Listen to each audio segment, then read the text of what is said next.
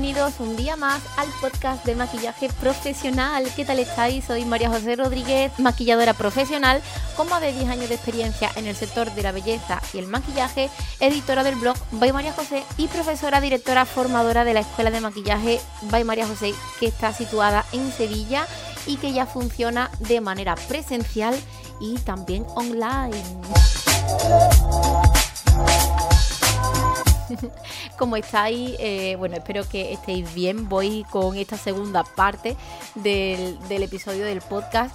Ya sabéis que eh, en el podcast, en el episodio anterior, eh, quise hablaros de, bueno, de algunas preguntas que me habéis dejado en el formulario que considero que son bastante interesantes y demás, pero bueno, me, puse a hablar y se me pasaron los 30 minutos volando. Hoy vamos a, tocar algunas de esas preguntas. Yo te animo a que te quedes, a que lo escuches y a que, bueno, pienses un poco en lo que vamos a hablar aquí, porque puede ser que te sientas en ese momento. Eh, cositas que tengo que contar antes de comenzar el episodio. Eh, por supuesto, si no estás dentro del grupo de Telegram privado, eh, yo te animo a que estés. Te voy a dejar el enlace en las notas de este programa, el Make Club. Hay dos grupos, uno en el que compartimos contenido eh, cerrado y que nosotros controlamos, y otro que está abierto para que las personas que están dentro del grupo pues puedan participar, hablando, contando alguna cosa, pidiendo alguna ayuda, lo que sea. ¿Vale? Eso por un lado. Segundo, en nada comienza el curso de maquillaje profesional online de 200 horas. Si te estás pensando o si te estás planteando formarte como maquillador profesional, este es tu curso, 200 horas de formación online, desde casa, clases en directo, en alta calidad, todo va a ser perfecto. Vamos a trabajar para que aprendas todas las técnicas de maquillaje, ahumados, delineado, eh, aplicación de pestañas, piel, eh, diferentes coberturas, diferentes tratamientos, diferentes acabados.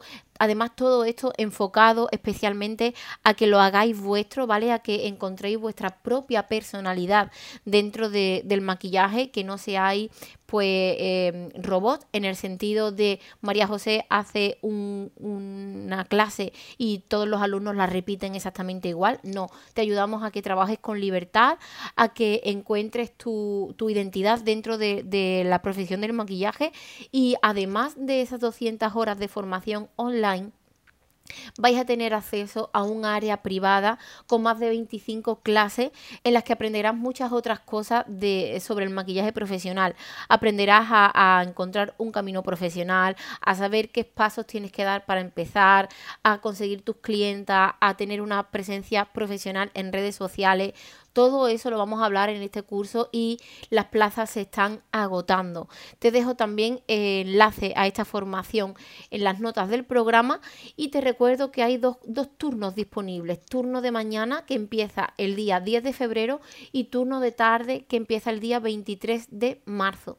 ¿Vale? Eh, todo muy prontito. Así que bueno, yo te animo a que revises esa info y que si te estás pensando eh, apuntarte lo hagas ya porque las plazas se agotan. Bueno, ahora sí que sí, vamos a empezar eh, con, el, con el, episodio de hoy. Eh, mm, os pongo en situación, ¿vale? El día 26 de enero eh, hemos tenido una clase de, maquillaje gratuita eh, en la que hemos estado haciendo publicidad por internet, en redes sociales y demás. Y bueno, se inscribieron muchas personas y al haber tantas personas, pues no teníamos muy claro el cómo contentarlas a todas y decidí hacer un formulario para que los asistentes lo rellenasen, ¿vale? En ese formulario hay diferentes preguntas, qué edad tienes, a qué te dedicas actualmente, has hecho alguna, alguna vez eh, algún, algún curso de maquillaje profesional. La mayoría de personas que eh, han respondido han dicho que sí, que ya han, tenido ya han tenido una primera toma de contacto con el maquillaje profesional, con la formación concretamente. Eh, y hay una pregunta eh, muy interesante que pongo, eh, digo, ¿qué crees que debes hacer para vivir del maquillaje y dedicarte a ello profesionalmente?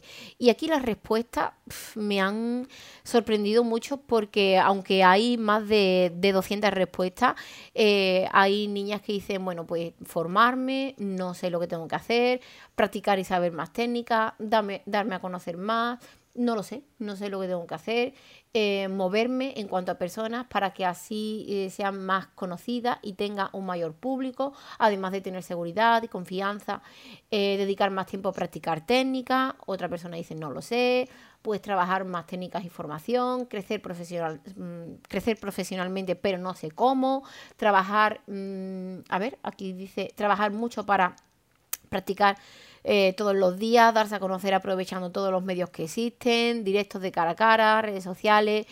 Eh, bueno, es que hay muchísimas respuestas. Eh, ¿Qué crees que debes hacer para vivir del maquillaje y dedicarte a ello profesionalmente? Yo no tengo una respuesta para esto, pero sí que puedo mm, hablar un poquito de mi trayectoria de, lo que yo he ido haciendo y lo más importante que yo he hecho para eh, vivir del maquillaje ha sido creer en mí, creer en mi proyecto y sacrificar cosas. Eso, mm, eso es importante.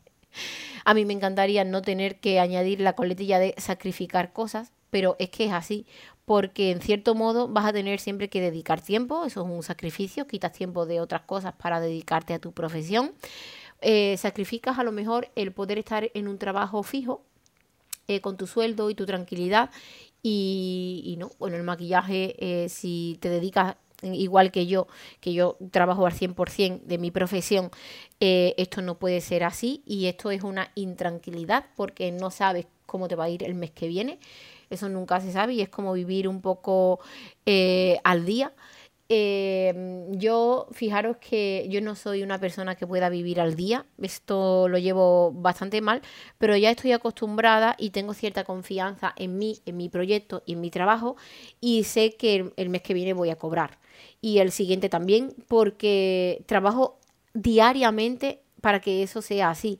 Y el tiempo me ha ido mm, dando la respuesta en el que si vas sembrando, luego vas recogiendo. Esto es como el refrán, quien siembra, recoge.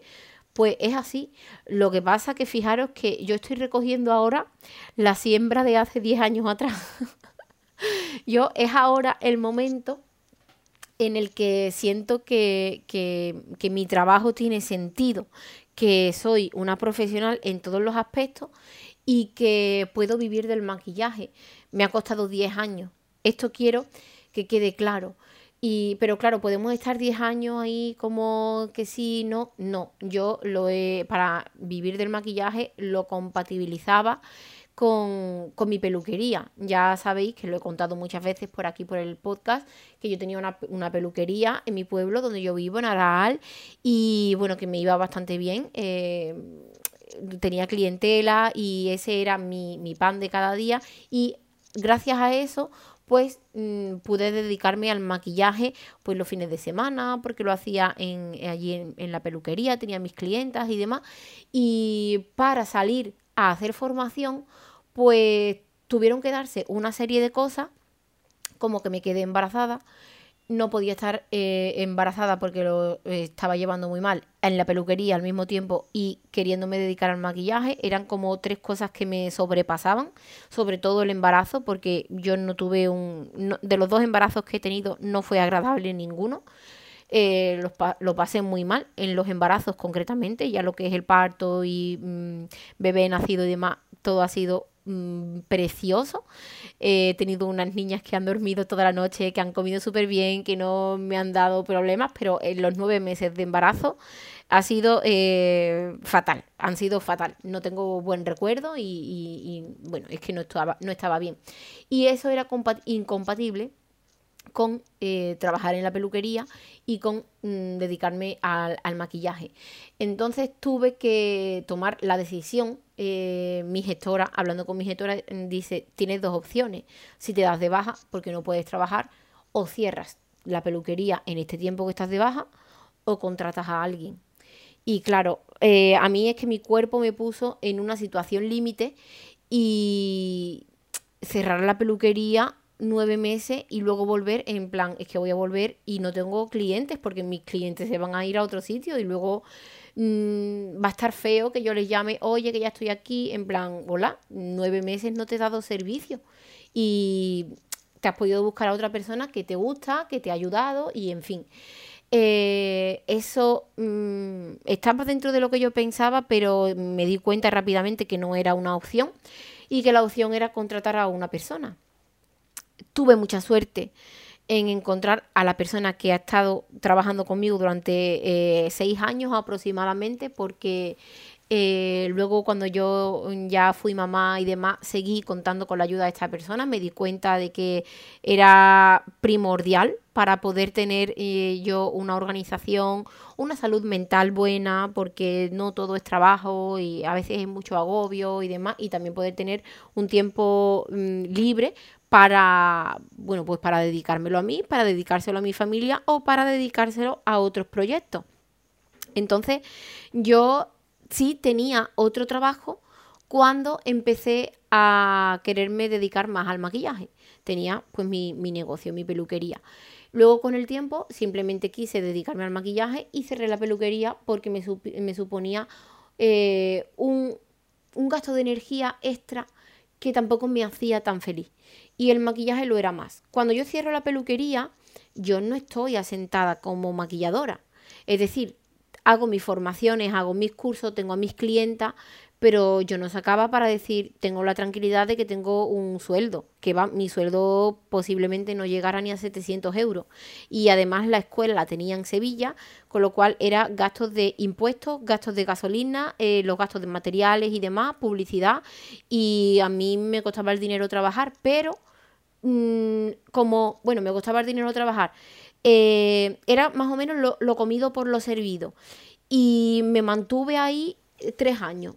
Tres años estuve haciendo eso, pero es que si tiro la toalla, al final, ¿qué hago? Mm, ¿Me dedico a otra cosa? No, es que luchar por nuestro sueño es eso. Es mm, un tiempo, hay que estar eh, probando, testeando, y yo agradezco a día de hoy el poder haberme dedicado en ese tiempo a eso y haber tenido la confianza, la tranquilidad y sobre todo la ilusión, porque eso es muy importante, de, de, haber luchado por lo, que, por lo que quería, aún no habiendo sido nada fácil, porque no era fácil. En plan, además mi pareja me decía, eh, las cuentas no salen, pues yo decía, pues es verdad, no te puedo decir otra cosa. Pero sí que es cierto que eh, si no me hubiese mantenido en ese camino a día de hoy, pues no tendría lo que, lo que tengo. Yo ya os digo que para vivir del maquillaje tal y como yo lo estoy, lo estoy haciendo, en mi caso han pasado muchos años. Mi crecimiento profesional ha sido lento. Ha sido... No ha sido frustrante, pero sí he tenido momentos en el que he dicho, ostras, es que yo quiero ser como fulanita es que mira lo bien que le va, es que, o como setanita, o mira qué peluquería, o así. Y he tenido mis momentos de compararme y, gracias a decir a, esas comparaciones, en cierto modo, las comparaciones son odiosas, yo lo, digo y estoy muy de acuerdo en eso, pero gracias a que yo me comparaba, eh, tenía como un camino por el que tirar, porque si hubiese pensado nada más en mi camino, no hubiese seguido adelante no hubiese seguido adelante porque no tenía las suficientes clientas, eh, dependía una familia también de mí económicamente, económicamente no llegaba a, todo lo que necesitábamos para vivir básicamente, yo soy una persona que no tenemos lujos, no tenemos caprichos, vivimos normal y, nos llevamos un, un nivel de vida mm, alto, que va, eh, yo soy muy de pueblo, muy de cosas básicas y, de estar en familia y demás, y de verdad que no necesitamos más, pero es que no me daba ni siquiera para lo básico. Eh, entonces, claro, mm, si hubiese mm, mirado solamente mi camino, posiblemente hubiese tirado la toalla. Gracias a que en España hay em, profesionales que a mí me han servido de inspiración, yo también me he mantenido en el camino. Ahora a mí yo sé que le sirvo de inspiración a muchas de mis alumnas, a muchas de las personas que me, que me siguen por redes y básicamente yo lo que quiero deciros es que quiero ser sincera, lo primero, os animo a que sigáis en vuestro camino, a que no tiréis la toalla, pero también os tengo que decir que a veces vienen momentos que son difíciles y hay que tener los pies mm, muy bien puestos en el suelo y tener un foco muy eh, bien determinado de a dónde queréis llegar para no desviaros de ese camino. Porque yo tengo alumnas, me, voy a poneros un ejemplo, puedo poneros muchos ejemplos, pero tengo alumnas que comienzan en las formaciones con toda la ilusión y demás, ah, pues mira, es que, mm, que me he quedado en paro y en este tiempo que voy a estar en paro quiero formarme porque este es mi sueño, a los dos meses le sale una oferta de trabajo y adiós al sueño. Entonces no era tu sueño. Mm, ¿sabe? Mm, porque yo no le digo adiós a mis sueños porque viene una oportunidad. A mí, gracias a, estar en las redes sociales y demás, me han venido oportunidades muy buenas de trabajo. La última hace muy poquito. Y para dedicarme a ello ¿eh? y para tener una tranquilidad que tiene que ver con el maquillaje incluso. Pero no, es que mi proyecto es mi escuela, son mis alumnos, eh, es eso. Entonces no digo adiós y me voy.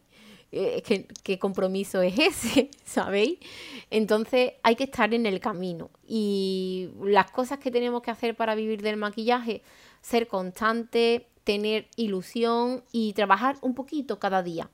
Un poquito, no mucho, sino un poquito. Si le puedes dedicar mucho tiempo, pues trabaja mucho, pero si no tienes ese tiempo para dedicarle, porque eres profesora, porque eres médico, porque eres eh, limpiadora, porque mm, tienes tus niños y estás dedicadas a tus niños, no sé, tengas el día a día y tengas la vida que, tengas ahora mismo, un poquito de tiempo sí que le puedes dedicar a, tu sueño cada día y, y bueno, quién sabe por lo que te va a ir llevando. Yo empecé así, esa es mi manera de empezar. Luego hay otras preguntas que dicen, ¿por qué quieres, bueno, digo, ¿por qué quieres dedicarte al maquillaje profesional? Esto lo pregunto en el formulario y hay un montón, me encanta, porque me encanta, es mi pasión, me gusta este mundo, porque me apasiona, me encanta todo lo que tiene que ver con el make-up, eh, porque me apasiona, disfruto haciéndolo, me siento feliz, desde pequeña me ha gustado y siento que soy feliz cuando hago cosas relacionadas con el make-up. Eh, desde hace años me di cuenta que el maquillaje, además de ser un hobby para mí, era lo que me, quería, era lo que me quería dedicar de manera profesional. Me gusta mucho maquillar, me gusta... Eh, me gustaría, ah, aquí dice, me gustaría saber maquillarme y después eh, a ver qué pasa. Eh, podría, porque me encanta de siempre, es un mundo que me encanta, me apasiona, bueno, muchas preguntas así. ¿Por qué quieres dedicarte al maquillaje profesional? Mm, la mayoría mm, es porque le encanta. Pero cuando nosotros nacimos, es cuando estas personas nacieron, cuando yo nací, en ese momento de nacer ya en mi cabeza estaba, me encanta el maquillaje. Es una cosa que vamos descubriendo con el tiempo. Eh, yo, si tuviera que responder esta pregunta de por qué quiero dedicarme al maquillaje profesional, mm, ya he contado en algún otro episodio que yo no, mm, no, no tenía claro desde pequeña, quiero ser maquilladora, no. Eh, ni tampoco el quiero ser peluquera, porque yo antes de maquillaje pues hacía peluquería.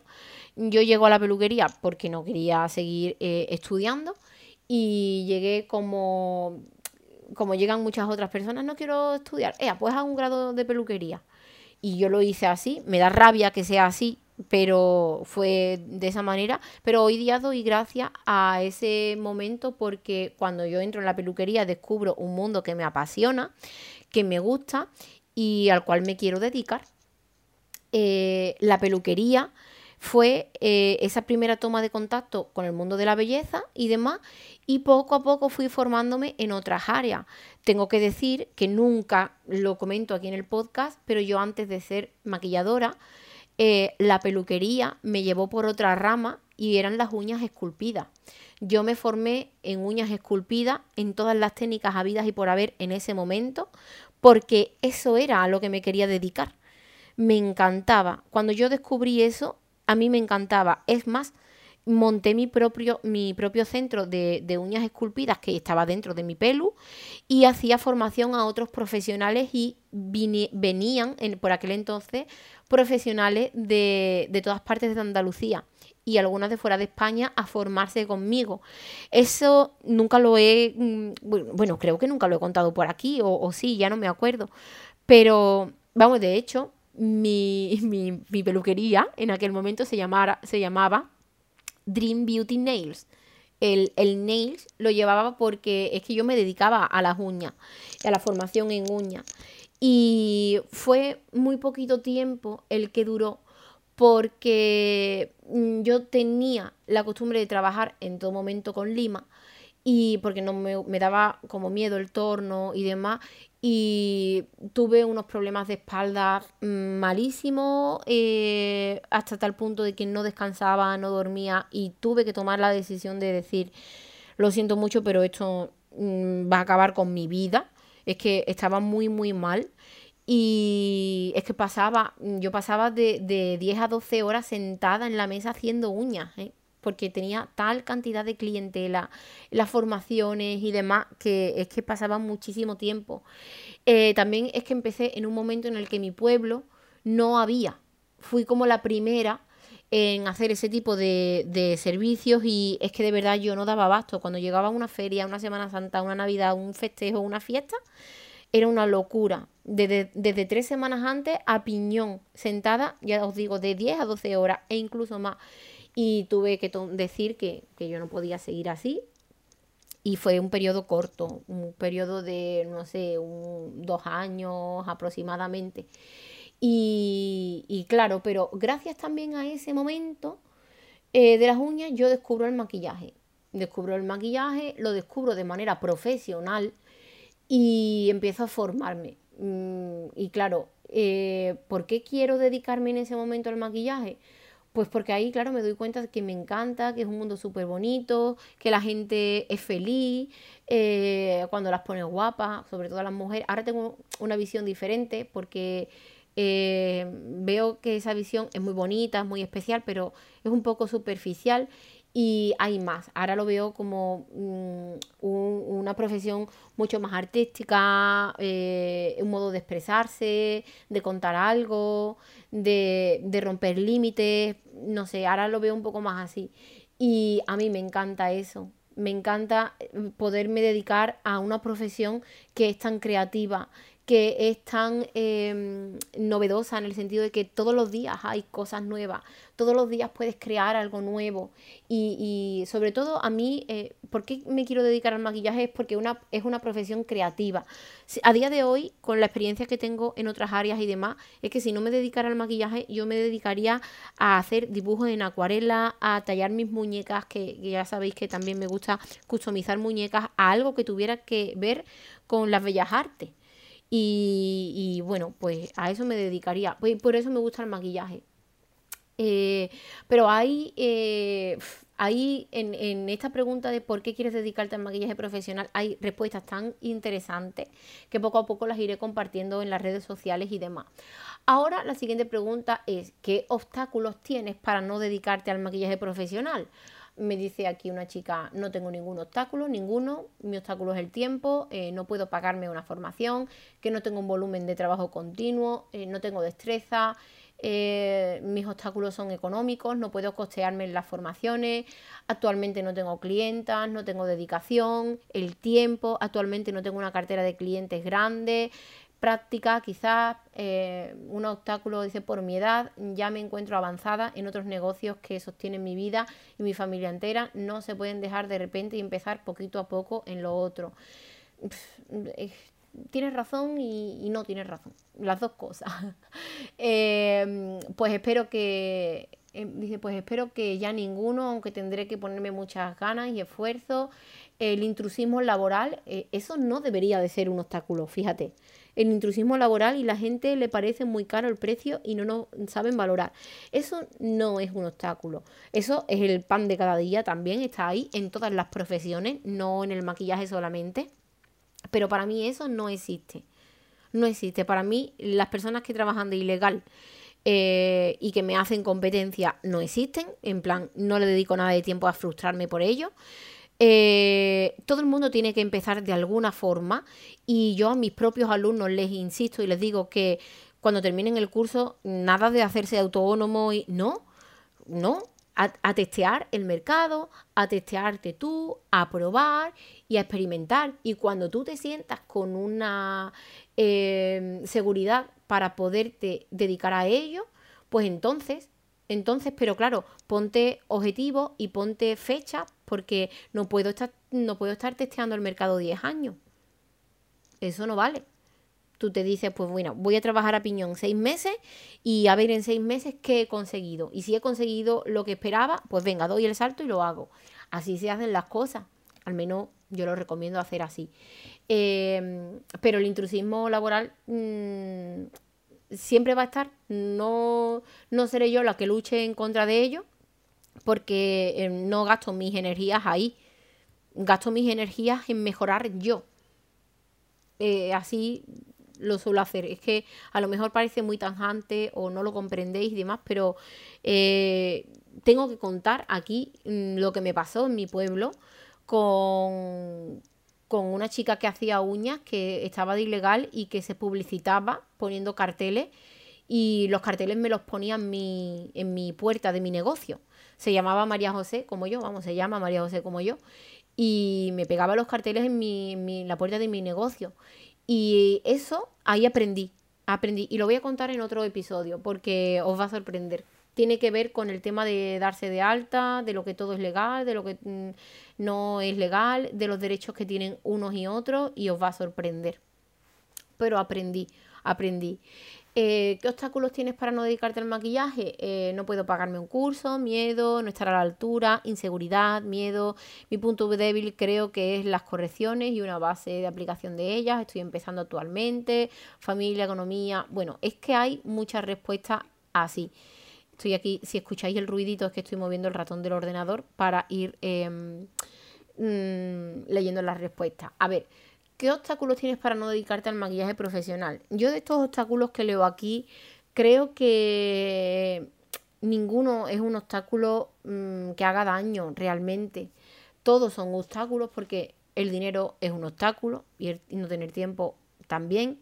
Pero podemos empezar por nuestra cuenta. Hay muchos profesionales que han empezado de manera autodidacta y que durante un tiempo les ha ido bien, han ganado algunas clientas, han cogido un poco de confianza, se han hecho un nombre y cuando mm, han ido teniendo eh, esos primeros pasos, pues entonces ya ese poquito dinero que ha ido entrando lo han ido invirtiendo en formación. Yo creo que pues aunque yo vendo formación y tengo que decir que lo mejor es formarse con profesionales y en escuelas profesionales, pero si no te da el dinero, eh, mm, empieza de manera autodidacta, que hay que empezar de alguna manera.